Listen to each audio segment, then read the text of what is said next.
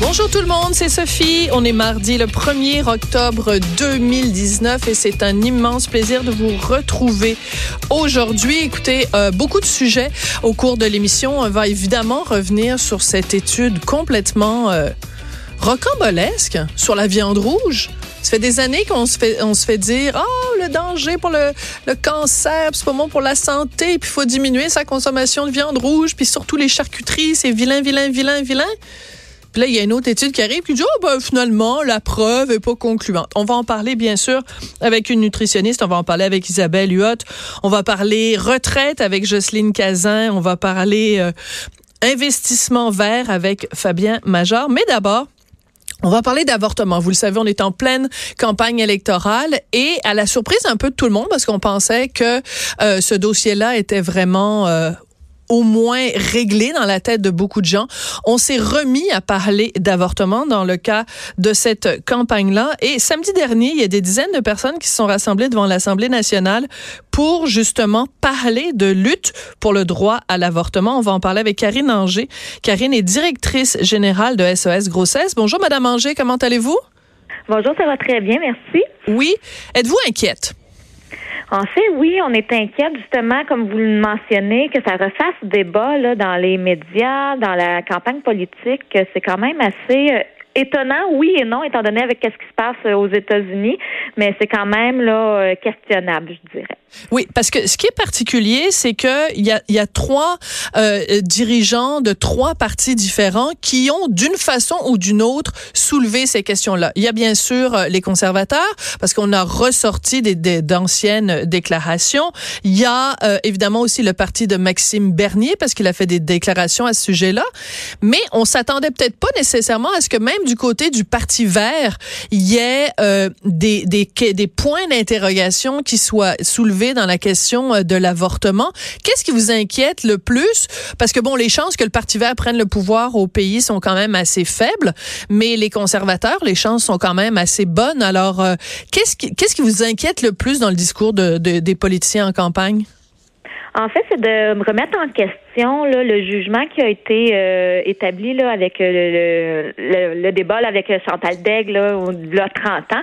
En fait, on, est inquiet qu'on on joue sur notre droit de disposer de notre corps là, comme on l'entend en fait. Alors qu'on soit qu'on revienne en arrière finalement dans les décisions qui ont été prises et que ça vienne jouer sur la sécurité des femmes, mais aussi sur leur droit de choisir. D'accord. Par contre, il y a des gens qui disent bon, écoutez, euh, le, le Canada est quand même un des seuls pays au monde où il n'y a pas de limite à l'avortement. C'est-à-dire que théoriquement, bien sûr, même si dans les faits, c'est pas ça qui se passe, théoriquement, une femme pourrait avorter jusqu'à la veille de son accouchement, alors que dans plein de pays occidentaux, je pense en particulier à la France, euh, on, après 12 semaines, bon, il y a différentes balises qui rentrent en ligne de compte. Est-ce que vous seriez ouvert à une discussion pour que au Canada, on se penche sur la possibilité de peut-être avoir un certain nombre de balises et que ce soit pas aussi ouvert que ça l'est en ce moment? En fait, en mettant des balises, c'est ça qui est inquiétant aussi parce que ça va venir nuire à, la liberté de choisir. Et on est euh, conscient et on est euh, euh, tout à fait là, documenté sur le fait que même s'il y a des balises et des interdictions, l'interruption de grossesse va avoir quand même lieu. Alors, ce que ça donne, le fait de baliser ou de restreindre, ça fait que les femmes vont avoir recours à une interruption de grossesse, mais moins sécuritaire. Hmm. Alors, ça peut être dangereux et avoir des impacts au niveau physique, mais aussi psychosocial pour une femme qui va être contrainte de poursuivre une grossesse ou confier en adoption, alors que ce n'est pas son choix, c'est pas ce qui est le mieux pour elle à ce moment-ci de sa vie. Là. OK. Il y a un point qui est un petit peu, selon moi, l'angle mort de la discussion sur l'avortement quand on le fait sur la scène fédérale. C'est que on prend pour acquis, enfin les gens prennent pour acquis que euh, à partir du moment où tu es une citoyenne canadienne, tu as accès à l'avortement puisque c'est légal mais c'est absolument pas le cas. Je pense en particulier, évidemment, aux provinces atlantiques, à certaines provinces atlantiques où euh, ben, c'est la croix et la bannière pour avoir un avortement. Et comment se fait-il qu'on on ne parle pas plus de ce dossier-là, du manque d'accès à l'avortement des Canadiennes? En fait, euh, c'est vraiment beaucoup de conjoncture qui fait que l'accessibilité est différente dans chaque province, mais aussi dans chaque région du Québec. On parle de l'accessibilité euh, dans les grandes villes, ça va bien, mais même au Québec, il y a certains endroits que c'est pas accessible. Et même la pilule abortive, là, qui euh, a été le plus euh, commercialisée là, depuis quelques années, est encore super difficile d'accès là, pour certaines femmes. Même que c'est juste 9 là, des femmes qui peuvent avoir accès au Québec là, pour cette méthode-là. Alors, je comprends pas pourquoi justement on parle de décriminalisation et non de légalisation au Canada. Alors, c'est peut-être ça aussi qui fait qu'il y a une différence d'accessibilité ou euh, il, y a du lobbying. Je, en, fait, je sais pas, mais euh, nous, on voit là, quotidiennement à SOS Grossesse là, des, euh, des freins à cette accessibilité-là, malheureusement, qui a un impact sur le, le quotidien des femmes. C'est sûr. Vous avez dit qu'il y avait différents endroits au Québec quand on sort des grands centres où l'accès est moins facile. C'est quoi l'endroit où il y a le besoin le plus criant, mettons? Donnez-moi une ou deux régions ou une ou deux villes où les femmes n'ont pas accès comme elles le voudraient à l'avortement? Euh, c'est sûr que dans les régions plus au nord ou dernièrement, là, euh, cette année, euh, il y a un service à Rouen-Noranda et c'est la seule clinique qui dessert plusieurs villes aux alentours et elle a dû fermer faute de médecins. Ah, oui. Euh, pendant plusieurs mois, euh, ben, plusieurs semaines, il n'y a pas hum. eu d'accès à l'interruption de grossesse. Alors, les femmes devaient se déplacer sur des kilomètres et des heures de voiture pour pouvoir avoir accès à leur euh, interruption de grossesse. Incroyable. Et quand on pense en plus que, bon, dans certains cas, pas dans tous les cas, mais dans certains cas, mettons, je pense à une, une jeune femme qui veut peut-être pas que son entourage le sache, c'est si c'est aller au coin de la rue, ben on peut faire ça de façon discrète et plus intime s'il faut qu'on fasse des kilomètres euh, en voiture, puis que ça prend des heures, ben c'est plus difficile d'expliquer à papa, maman ce qu'on a fait pendant. Vous comprenez ce que je veux dire, c'est qu'il y a en plus, il n'y a pas juste un frein euh, en termes de temps puis de déplacement, c'est qu'on est obligé de révéler à plein de gens qu'on va subir un avortement alors qu'on aurait préféré garder ça pour soi. Oui, exactement. Et ça peut nuire aussi au travail. Euh, des fois, la conciliation euh, famille et euh, aller faire une interruption parce que certaines femmes ont déjà d'autres enfants. Alors, ça vient vraiment compliqué. Et comme vous dites, il y a certaines cliniques que ça l'exige trois, quatre déplacements pour hum. avoir accès à une interruption. Alors qu'à Montréal, en une seule une seule présentation, ben une seule fois qu'on se déplace, ben, il y a possibilité d'avoir l'interruption. Alors, c'est vraiment variable et l'accessibilité est difficile pour certaines. Oui. Il faut absolument qu'on vous en avez parlé un petit peu tout à l'heure de la fameuse pilule abortive. Comment se fait-il que, vous l'avez dit, le chiffre de 9 des femmes au Québec, mais que si on compare justement dans le reste du pays, euh, il y a 30 des femmes qui s'en prévalent en Ontario, 40 des femmes en Colombie-Britannique. Comment ça se fait qu'au Québec, on est euh, vraiment des cancres dans ce domaine-là? En fait, il y a plusieurs, encore une fois, conjonctures là, au niveau administratif. Euh, le Collège des médecins et euh, au niveau de la, euh, la pharmacie, là, les lois de la pharmacie, les médecins n'ont pas le droit de donner des médicaments. Alors, c'est vraiment au niveau légal que ça vient jouer pour pas jouer dans les plates-ventes finalement des pharmaciens et tout ça. il y a aussi une exigence que les personnes qui doivent prescrire la pilule abortive doivent faire un stage au niveau de d'interruption de grossesse, mais chirurgicale. Alors, y a vraiment plusieurs étapes à pouvoir euh, franchir avant de pouvoir donner accès à la population là, pour euh, la pilule abortive. Alors, parfois c'est ça qui va faire que on va avoir des difficultés d'avoir la pilule, mais il y a aussi le fait que ben il manque de personnel, il manque de médecins qui peuvent la prescrire. Alors toute cette conjoncture là fait que c'est plus difficile d'accessibilité. Mais ça, c'est propre au Québec parce que ce que vous disiez à propos du Collège des médecins, c'est un, un, règlement ou un statut qui ne s'applique pas dans les autres provinces qu'on a mentionné, que ce soit l'Ontario ou la Colombie-Britannique. Donc, est-ce qu'il faudrait pas justement changer la loi au Québec pour que euh, l'accès à la pilule abortive soit beaucoup plus euh, facilité, surtout justement dans les régions éloignées? Vous parliez tout à l'heure de Rouen-Noranda. Mais s'il n'y a pas de médecins qui peuvent faire la procédure, au moins, il y aurait un pharmacien ou un médecin qui pourrait prescrire cette pilule-là? En effet, c'est sûr que c'est important d'avoir les deux méthodes, étant donné que la pilule abortive est jusqu'à neuf semaines. Euh, c'est pas accessible à toutes non plus. Mais c'est sûr qu'un assouplissement là, dans les règles pour pouvoir prescrire serait facilitant. Et même, ça pourrait désengorger le système, étant donné qu'il y a des semaines d'attente, comme à Québec, là, il y a jusqu'à cinq semaines d'attente avant d'avoir accès à l'interruption de grossesse. Ben, ça pourrait pallier à cette demande-là pour pouvoir euh, aider. Là. Oui, surtout que quand on dit cinq semaines, je m'excuse, mais à partir du moment où notre tête est faite, où on a décidé qu'on voulait justement euh, interrompre cette grossesse-là, être obligé d'attendre même ne serait-ce qu'une semaine, c'est c'est un calvaire, là, c'est un cauchemar. Alors je peux pas imaginer euh, devoir attendre cinq semaines avant de pouvoir euh, passer à la procédure. Ah oui, c'est vraiment difficile et même qu'on est en train là de regarder parce que souvent on va référer dans d'autres régions pour pouvoir euh, que la personne ait son interruption de grossesse plus rapidement.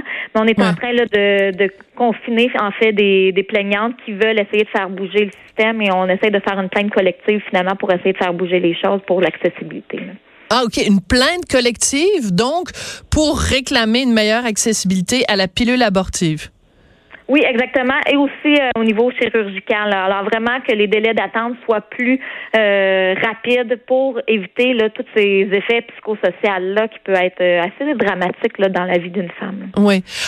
si vous aviez en face de vous en ce moment Karine Anger, Elisabeth May, Maxime Bernier et Andrew Scheer, qu'est-ce que vous voudriez leur dire?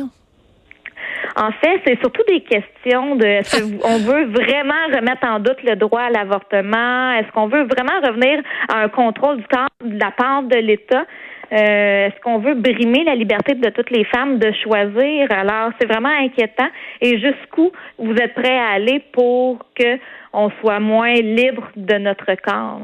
Ouais, mais comme je pense par exemple l'exemple de, de, Maxime Bernier qui a dit ben si jamais il y a un de mes députés qui veut euh, soumettre euh, une motion pour que justement euh, au Parlement qu'on ait une discussion sur l'avortement, même ça pour vous c'est aller trop loin de même permettre une discussion au Parlement où on pourrait se pencher justement sur des questions d'éthique, savoir à partir de combien de semaines on, a un malaise collectif, mettons les abortements les avortements tardifs. Même cette discussion-là, pour vous, elle vous pose problème? En fait, oui, parce que c'est à la femme vraiment de prendre sa propre décision, mais en fonction de ses valeurs, ses convictions, sa réalité. Alors, pour certaines femmes, après tant de semaines, ben c'est trop. Ben c'est correct que ça soit trop pour elles, mais pour les femmes qui ont le désir d'interrompre leur grossesse, peu importe à tout moment, elles doivent avoir accès parce que c'est vraiment dangereux de diminuer les, euh, la sécurité des femmes finalement parce qu'elles vont l'avoir quand même. Et souvent, ça va être les moins nantis, les plus vulnérables qui vont être pénalisés parce qu'ils n'auront pas accès à aller, par exemple, dans le privé ou euh, payer pour avoir un service qui leur est dû. Alors, c'est vraiment insidieux de remettre sur table le débat qui a été réglé il y a 30 ans par la Cour Oui, mais j'essaie de comprendre, puis je, je, veux pas que vous ayez l'impression que je m'obstine, mais je vais m'obstiner quand même. c'est que, c'est-à-dire que vous vous dites les droits individuels, bien sûr, dans l'état actuel des choses, les femmes ont le droit jusqu'à la dernière minute, mais est-ce qu'on peut aussi considérer que la société euh, se posent collectivement des questions. Il y a des gens qui ont un malaise avec les avortements tardifs. Alors, il faut aussi une, société démocratique, elle euh, équilibre les droits individuels et une réflexion collective, une réflexion nationale. Et c'est pour ça qu'on fait des lois. On fait des lois pour que ça reflète euh, comment on se sent comme société. Si comme société, on est très nombreux à avoir un malaise avec les avortements tardifs, il faut contrebalancer ça aussi avec les droits individuel, vous pensez pas? Euh, je comprends, mais en même temps, le droit collectif, est-ce qu'il est vraiment primant sur le fait que je vais disposer de mon corps ou non? En fait, si on décide que c'est la société qui décide jusqu'où euh, s'arrête l'interruption de grossesse, ben ça vient un peu m'infantiliser ou euh, devenir esclave du système, étant donné que c'est mon corps, c'est mon propre pouvoir reproductif. C'est comme si on m'enlevait mes droits en tant que citoyenne.